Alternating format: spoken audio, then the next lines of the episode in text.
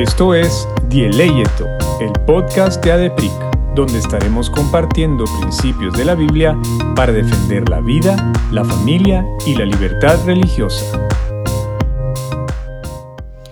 Bienvenidos a la parte 2 del episodio 10. La, en el episodio anterior, en la parte 1, nosotros hablamos acerca de qué era la ideología de género, cuáles eran sus objetivos, eh, qué es lo que realmente está en riesgo y cuáles son las estrategias que ha utilizado esta ideología para poder eh, modificar la realidad como lo ha hecho.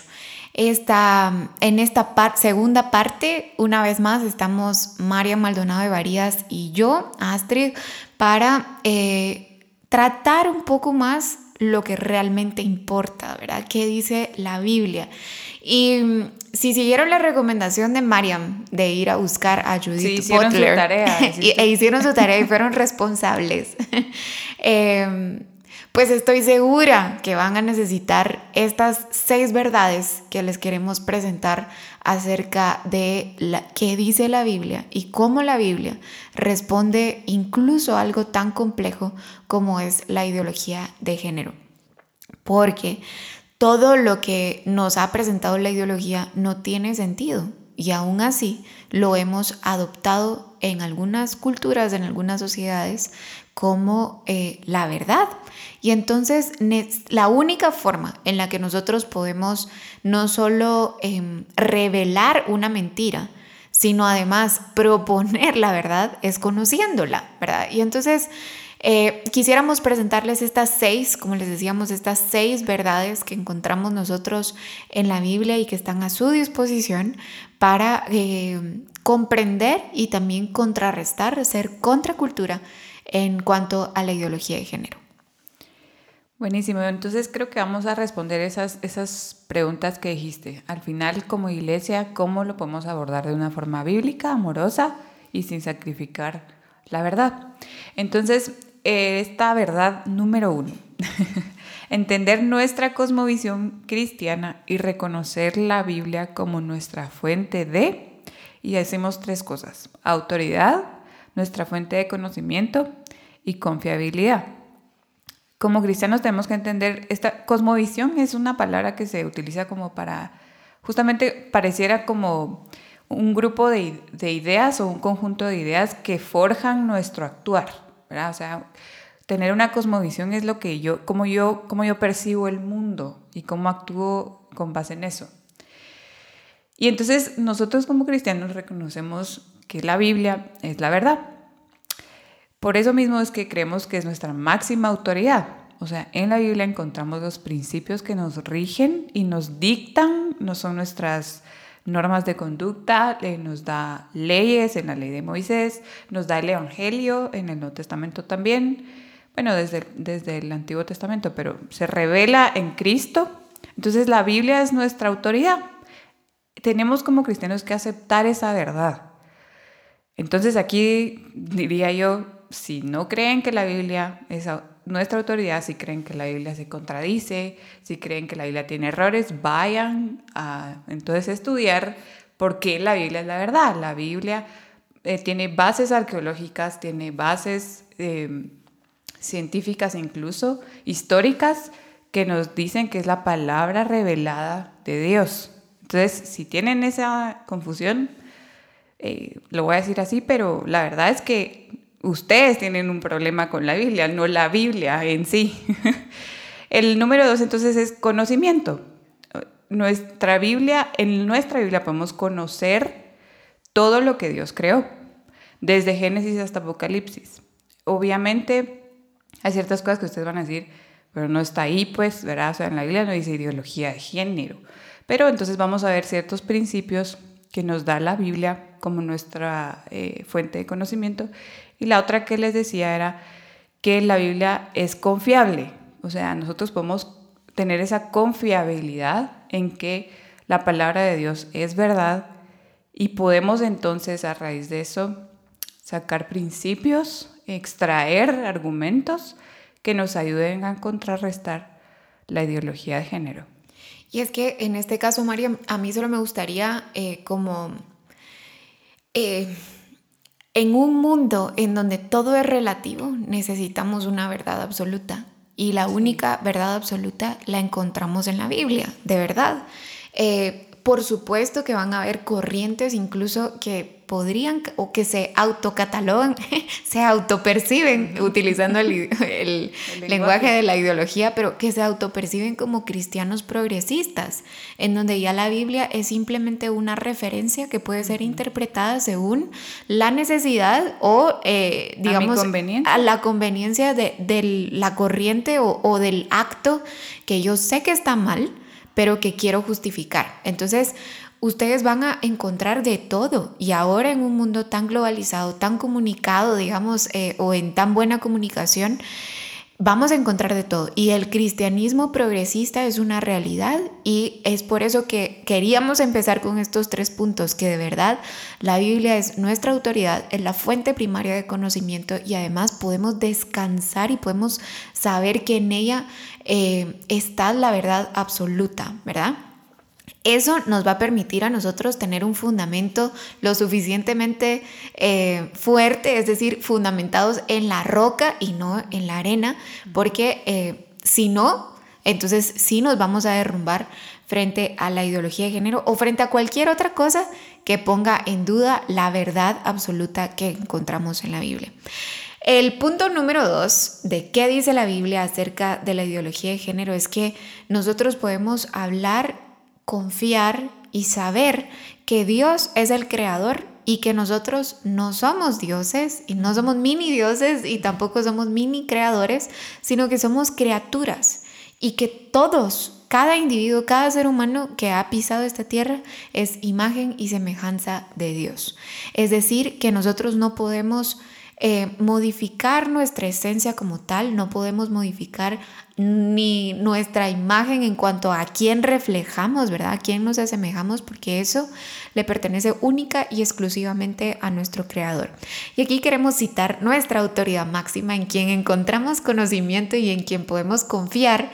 Eh, como Génesis 1, 26 y 27, y lo vamos a leer de forma literal y dijo, hagamos al ser humano a nuestra imagen y semejanza, que tenga dominio sobre los peces del mar y sobre las aves del cielo, sobre los animales domésticos, sobre los animales salvajes y sobre todos los reptiles que se arrastran por el suelo.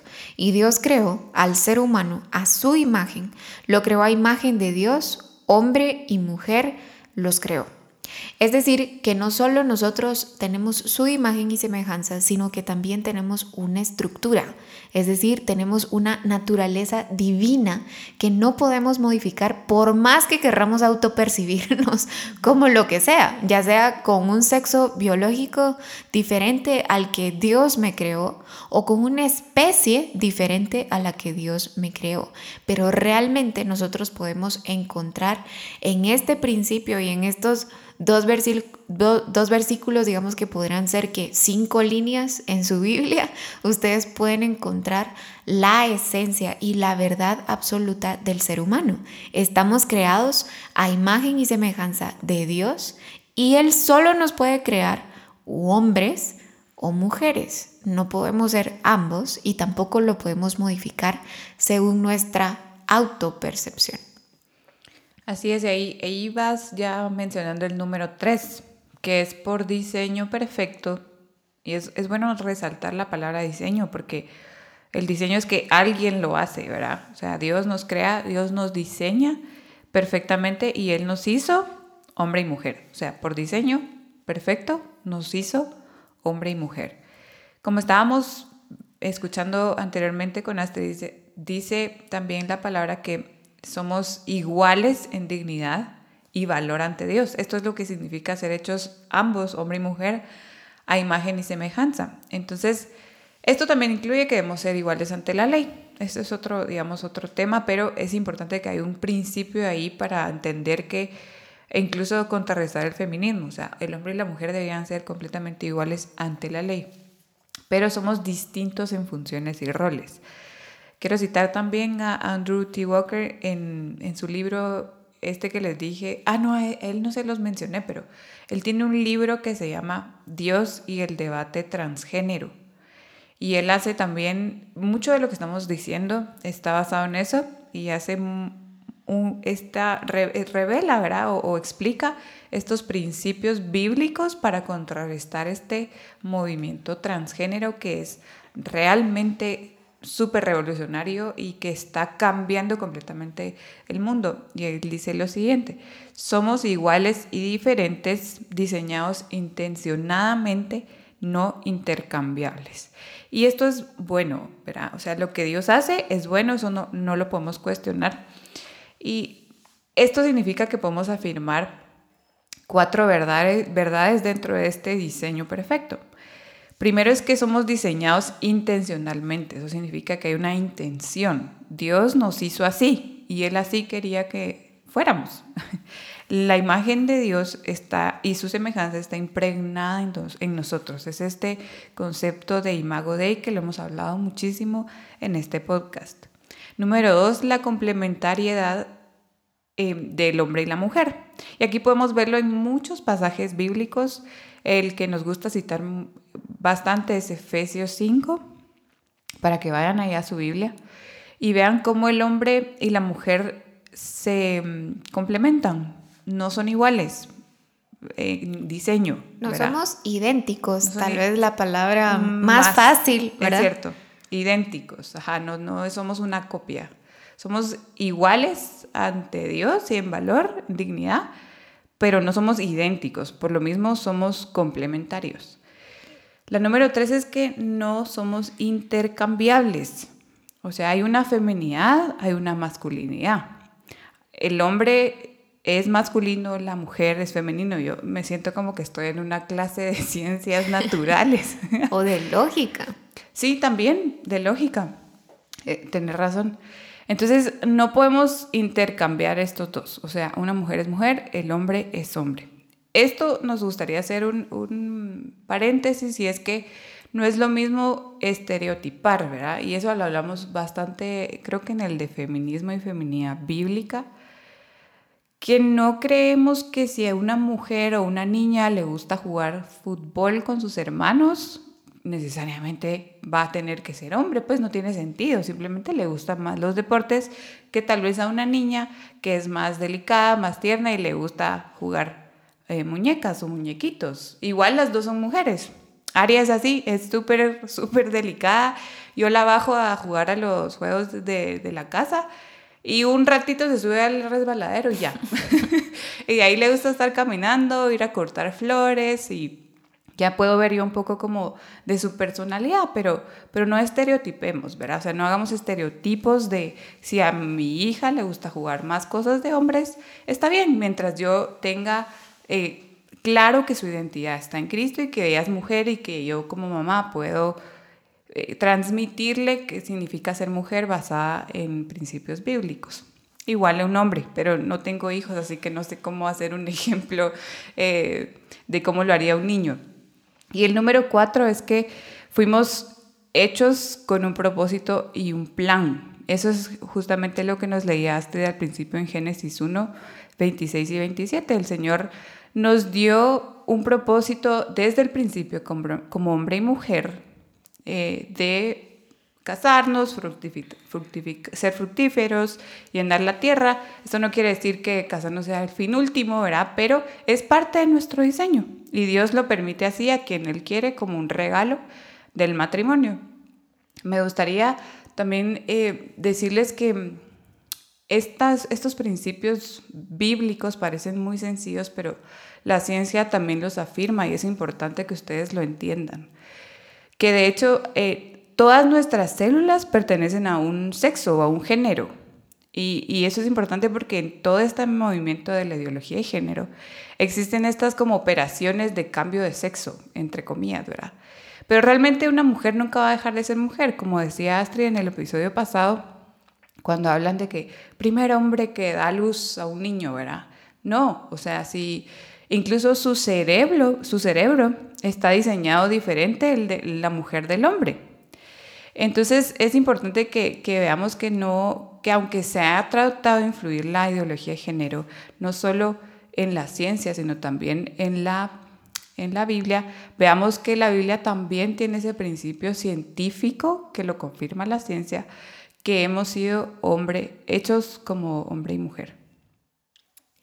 Y a mí solo me gustaría complementar ahí, Mariam, y de verdad sí es bien importante que nosotros reconozcamos que los estereotipos no son bíblicos, eso es una cuestión del ser humano y que por lo tanto lo que sí es bíblico es la imagen y semejanza de quien reflejamos y que refleja cada uno de los individuos que están en la tierra y la masculinidad y la feminidad bíblica por el diseño que Dios ha establecido, ¿verdad? Todo lo demás ahí sí puede variar, eh, todos tenemos personalidades y temperamentos diferentes, gustos, ¿verdad?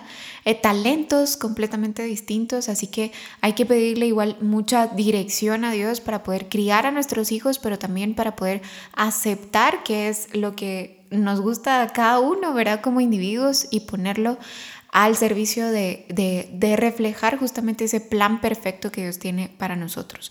Y si se recuerdan en el episodio número uno, si aún no lo han escuchado, regresen al episodio, eh, a la parte uno, perdón, de, del episodio 10 de ideología de género, porque nosotros hablábamos acerca de tres pasajes bíblicos, Génesis 1, em, Génesis 3, Romanos y Apocalipsis en una cita que, que Mariam leyó de Andrew T. Walker. Y justamente ahorita llegamos a, a ese cuarto punto que refleja el trayecto de esta cita bíblica. Y es que ya leímos Génesis 1, cómo Dios nos creó, cuál fue su plan perfecto, que era bueno y que no habían errores, digamos, en, en ese diseño que Dios hizo. Pero luego, dos capítulos después, nos duró únicamente dos capítulos la perfección. como dicen. tres, después. después. o 30 segundos después, diría eh, los, los memes. Pero Dos capítulos de Génesis después llega la caída. Y ahí es donde nosotros vemos que toda la humanidad fue transformada realmente a raíz de em, el pecado. Y entonces nosotros vemos como esa obra perfecta que Dios había hecho en el hombre y la mujer eh, se vio distorsionada por el pecado y esa es la realidad que nosotros eh, vivimos actualmente. Vivimos en un mundo caído con seres humanos pecaminosos o pecadores, ¿verdad? Que tienen que hacer algo intencionalmente para poder... Em, tomar el control, por así decirlo, de, ese pecado. Y la solución no está en nosotros mismos, sino que está justamente en, Dios y en el Espíritu Santo. Y entonces nosotros vemos cómo todos somos pecadores y todos necesitamos redención. Tal vez si vamos eh, resumiendo poco a poco los tres puntos anteriores que hemos visto, todos somos creación de Dios, todos podemos encontrar la verdad absoluta en la Biblia a través del uso de nuestra razón. Eh, con la razón se nos puede revelar la verdad absoluta y además pues tenemos un diseño perfecto, todos, hombres y mujeres, estamos diseñados de forma perfecta. Pero al vivir en un mundo caído y al ser nosotros pecadores, podemos encontrar eh, como Romanos 1, y es el listado que tú dabas, Mariam, que va desde ser mentiroso hasta ser un asesino, ser un hipócrita, a, practicar la homosexualidad, eh, de ser em, borracho, ¿verdad? Hasta cualquier cualquiera de las listas de, los, de las viñetas, digamos, que están en Romanos 1 es parte de nuestro pecado.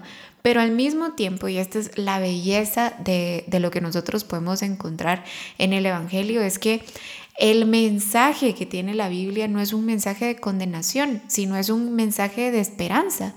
Y si nos enfocamos específicamente en los temas que trata la ideología de género, como podría ser la identidad, ¿verdad? ¿Quién soy?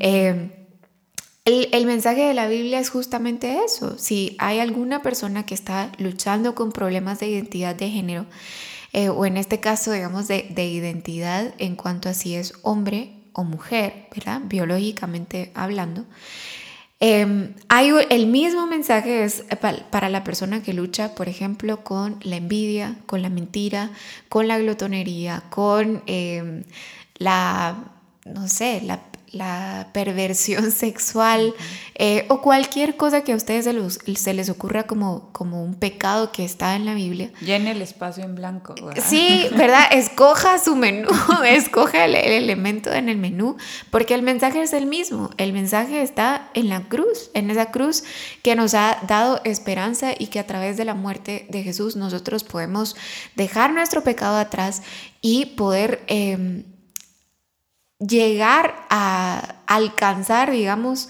lo que segunda de Corintios 5, 17 nos dice.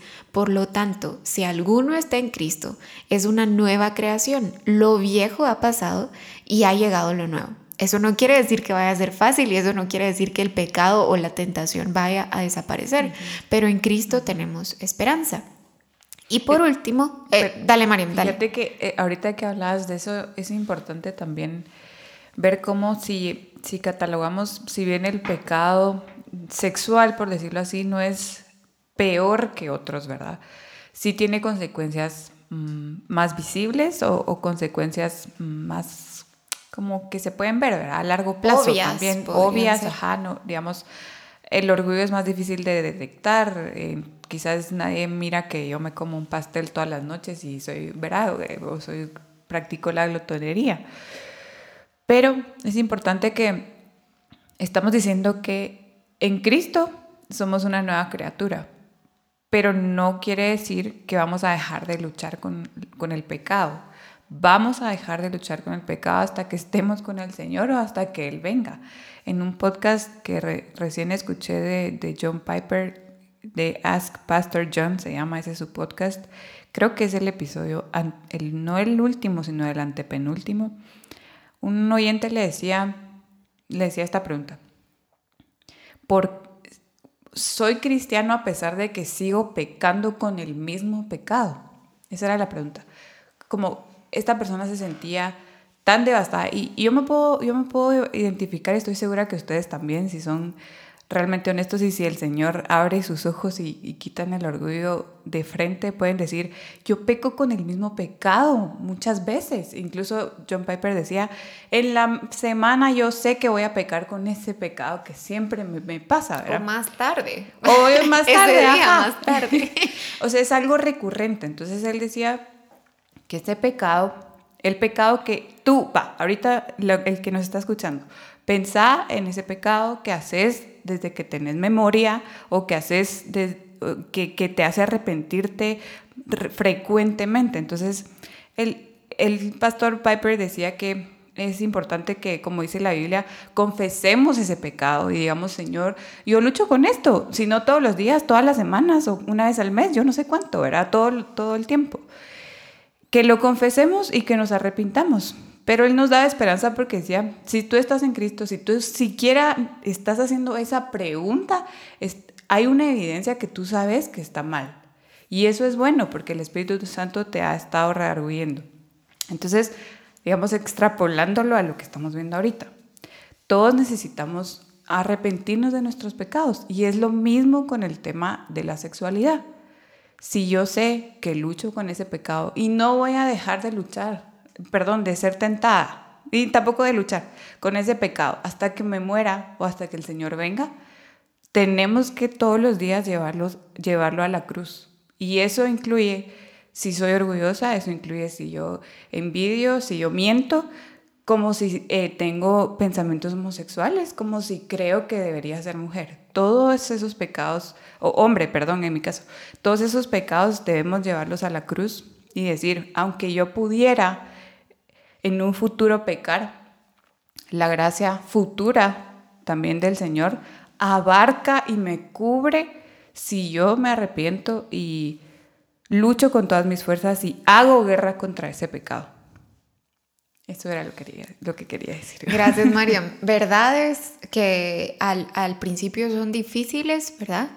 Pero que son importantes mencionar. Y por último, creo que también ahí tenemos que hacer el balance de qué papel juega nuestro corazón. Y en el caso de la, de la ideología de género, en donde se basa en una autopercepción, aquí el corazón nunca fue más importante. Es decir, eh, hay una explicación en la Biblia de por qué no podemos seguir a nuestro corazón, o por lo menos nuestro corazón no debe ser eh, la brújula que dirija mi camino. Y esto es contracultura, porque ¿qué es lo que nos dicen a, todos cuando vas a tomar una decisión? No, ¿qué te dice tu corazón? ¿Qué sentís en el corazón, verdad? ¿Cuáles son tus sentimientos? Y el corazón no estamos hablando del órgano como tal, ¿verdad? Sino estamos hablando de los sentimientos. ¿Qué es, qué es lo que tú quisieras hacer, verdad? ¿Qué es lo que hasta cierto punto te causaría más placer, más comodidad? Y es que la Biblia nos da una verdad absoluta e incluso es hasta un consejo que nos da Jeremías 17:9 y dice, nada hay tan engañoso como el corazón, no tiene remedio. ¿Quién puede comprenderlo? Y es que en nuestro corazón nosotros podríamos estar convencidos, por ejemplo, que solo podemos amar a una persona del mismo sexo o que solo podemos amar a varias personas al mismo tiempo, o podemos estar convencidos en nuestro corazón que en realidad mi biología no es compatible con lo que, mi, eh, con lo que yo autopercibo. O em, si seguimos hablando, digamos, de ideología, nosotros podríamos decir que a pesar de ser hombre biológico, mi corazón me dice que quiero tener vida en mi cuerpo, ¿verdad? o como mujer, eh, el mi corazón me está diciendo que no, que en realidad necesito amputar mis órganos sexuales y hacer una cirugía supuestamente de reasignación de sexo. No sé, la verdad es que podríamos nosotros seguir y seguir y seguir porque realmente así lo pueden sentir. Es decir, así puede ser lo que su corazón, lo que sus emociones los está guiando a hacer. Pero eso no significa que esa sea la verdad y mucho menos la realidad o el propósito que Dios tenga para ustedes, ¿verdad? Porque nuestro corazón es engañoso y tenemos que someter todas nuestras emociones, todos nuestros pensamientos, todas nuestras acciones a Cristo. Eso significa eh, ser una nueva criatura, ¿verdad? Que ya no es nuestro corazón, sino que es Cristo quien está gobernando. Y a mí no se me olvida una imagen eh, que nos enseñaron en el colegio, en una clase de crecimiento espiritual se llamaba, pero habían eh, tronos, diferentes tronos en el corazón. Y él estaba sentado en el trono, en una de las imágenes estaba sentado, eh, sentado una persona y era el yo, y en la otra imagen estaba sentado Dios, ¿verdad? Como, como en el trono del, corazón. Y entonces eso nos permite poder eh, hacer una distinción en quienes realmente están en Cristo, que deciden someter todo, todas las esferas de su vida lo deciden someter a Él, y aquellos que dicen, bueno, casi todo va a estar sujeto a, lo que dice Cristo, pero mi corazón me dice otra cosa, ¿verdad? Entonces, recordarles que que para poder combatir la ideología de género, ya sea como agentes externos, como terceros, o como en carne propia, combatir las mentiras de la ideología de género, necesitamos dejar de seguir nuestro corazón y seguir a Cristo y la verdad que Él nos ha revelado en su palabra. Así es. Y el número cinco que, que queremos decirles es enseñar que nuestra identidad nos la da Cristo y su Evangelio. O sea, ya vimos que si todos somos pecadores y necesitamos redención, necesitamos una buena noticia. Y esa es la buena noticia, que nuestra identidad está en Cristo, en su Evangelio, en su, es un mensaje de salvación y de buenas nuevas. Esto va un poco más porque, ¿por qué ponemos a enseñar? Porque como iglesia la verdad es que debemos levantarnos y proclamar la verdad. La verdad es lo que Dios dice en su palabra y así podemos contrarrestar estas mentiras que hemos visto a lo largo de estos dos, episodios. Sin embargo, también tenemos que recordar que y, tomar en cuenta que nosotros tratamos con personas y quizás aquí nos vamos a, a desviar un poco, o no desviar, sino a reenfocar para la iglesia. O sea, si tú sos miembro de una iglesia, si estás asistiendo a, alguna iglesia local y aparte, pues eso, eso te hace ser miembro de la iglesia universal, ¿verdad? Del cuerpo de Cristo, de eso es oveja del Señor.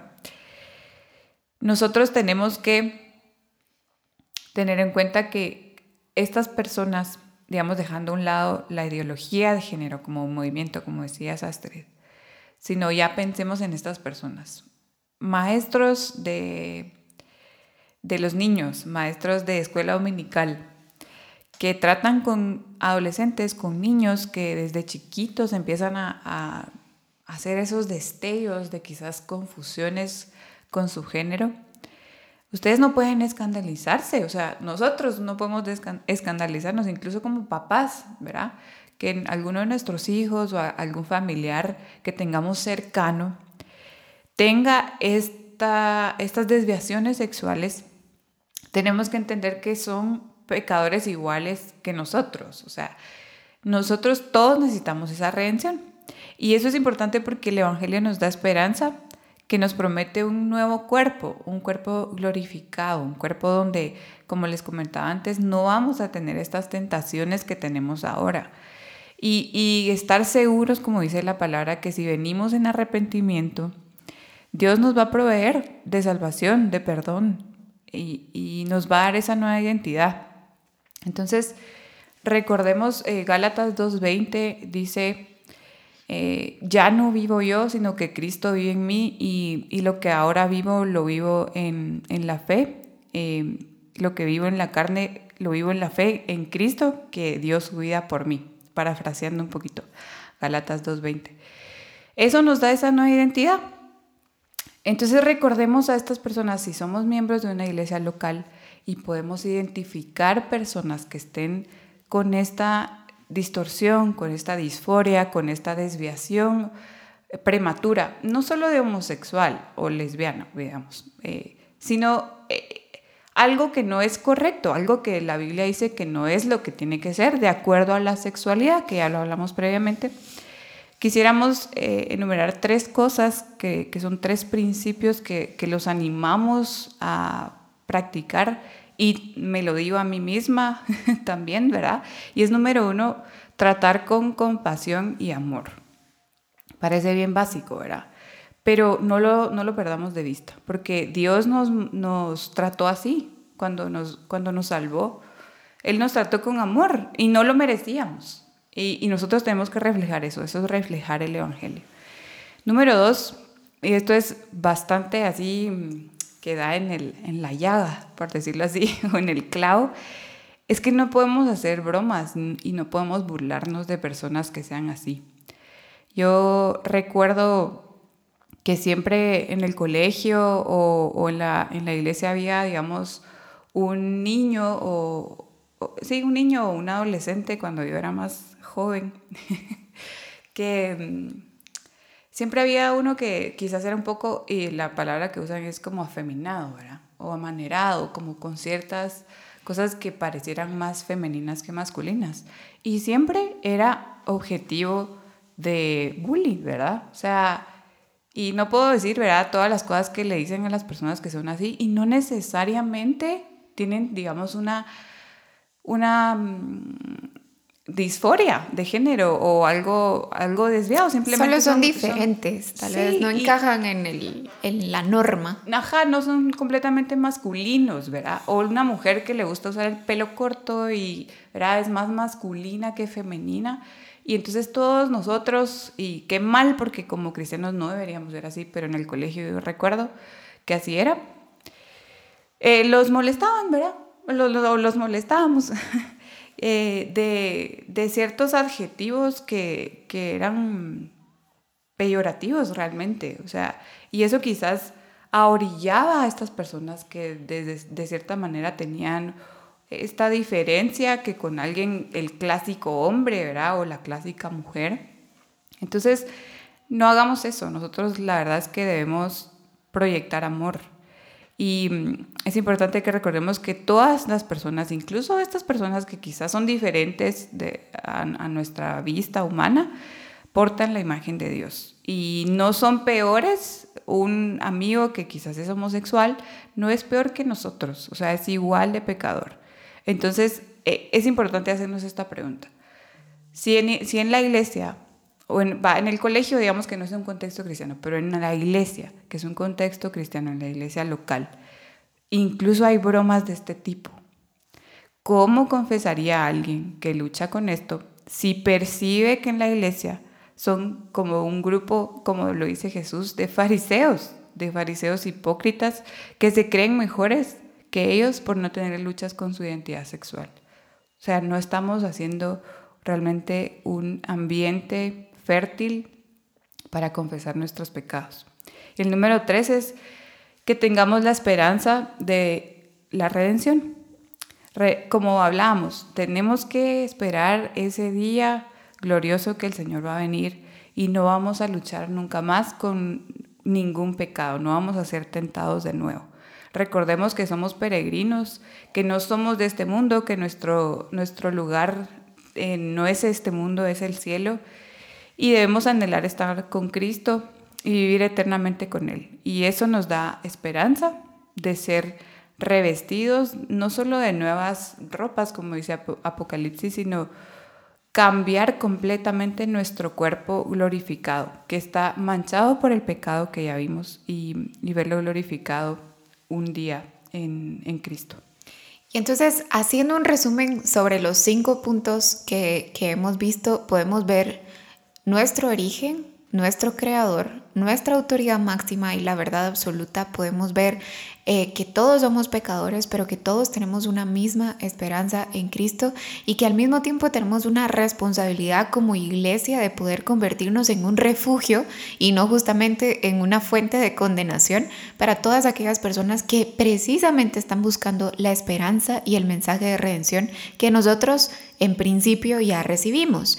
Y es ahí entonces donde nosotros vemos cómo la ideología de género a pesar de ser un conjunto de ideas que no tiene un fundamento científico, pero que ha permeado nuestra cultura y que ha impactado tanto que está cambiando incluso cómo percibimos nosotros la realidad, es ahí donde el rol de nosotros como creyentes, como embajadores de Cristo y como peregrinos, como dijo Mariam, en este mundo tenemos la obligación de causar un impacto o por lo menos de poder gritar a los cuatro vientos, como dirían, la verdad del Evangelio, para que Dios haga su obra de restauración.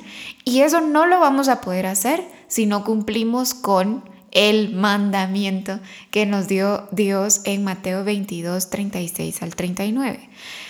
Le preguntan a Jesús, Maestro, ¿cuál es el mandamiento más importante de la ley? Y Jesús le responde, Ama al Señor tu Dios con todo tu corazón con todo tu ser y con toda tu mente. Este es el primero y el más importante de los mandamientos. El segundo, sigue Jesús, se parece a este, ama a tu prójimo como a ti mismo. Y muchos podrán decir que los diez mandamientos que Dios le dio a, a Moisés, digamos esas leyes que estaban escritas en piedra, son las leyes más complicadas que existen en la Biblia, pero para mí, esto que dijo Jesús en el Sermón del Monte, ama al Señor tu Dios con, toda tu, con todo tu corazón, con toda tu alma, con todo tu mente. Y además, como que si eso no fuera difícil, todavía nos dice, y ama a tu prójimo como a ti mismo. Qué difícil, porque tu prójimo es todo aquel no solo que promueve la ideología de género, sino también todo aquel que ha sido engañado por la ideología de género que es el tema, digamos, que, estamos tratando en este episodio, pero lo mismo podríamos decir y seguimos con la frase llene el espacio en blanco, ¿verdad?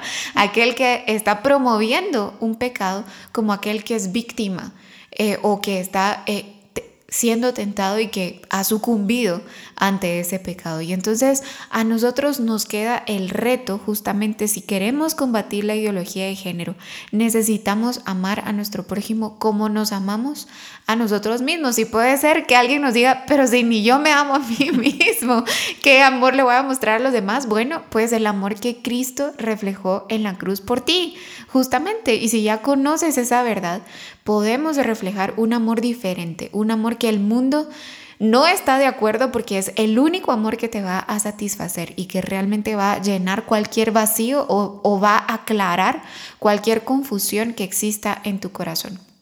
Y entonces hay cinco pasos que no deben faltar al momento de confrontar la ideología de género, pero al mismo tiempo cumplir con este mandamiento de amar al prójimo como a ti mismo. Y justamente em, nosotros pues quisiéramos decírselos y no como para darles una lección, sino para casi que un autorrecordatorio de qué es lo que nosotros tenemos que hacer todos los días con todas las personas, pero específicamente si nosotros queremos atacar a la ideología de género, pero amar a nuestro prójimo como a nosotros mismos, necesitamos expresar un amor que promueva la dignidad, justamente la dignidad en la que que en la que nosotros hemos estado hablando en este episodio, de poder ver en cada persona la imagen y semejanza de Cristo.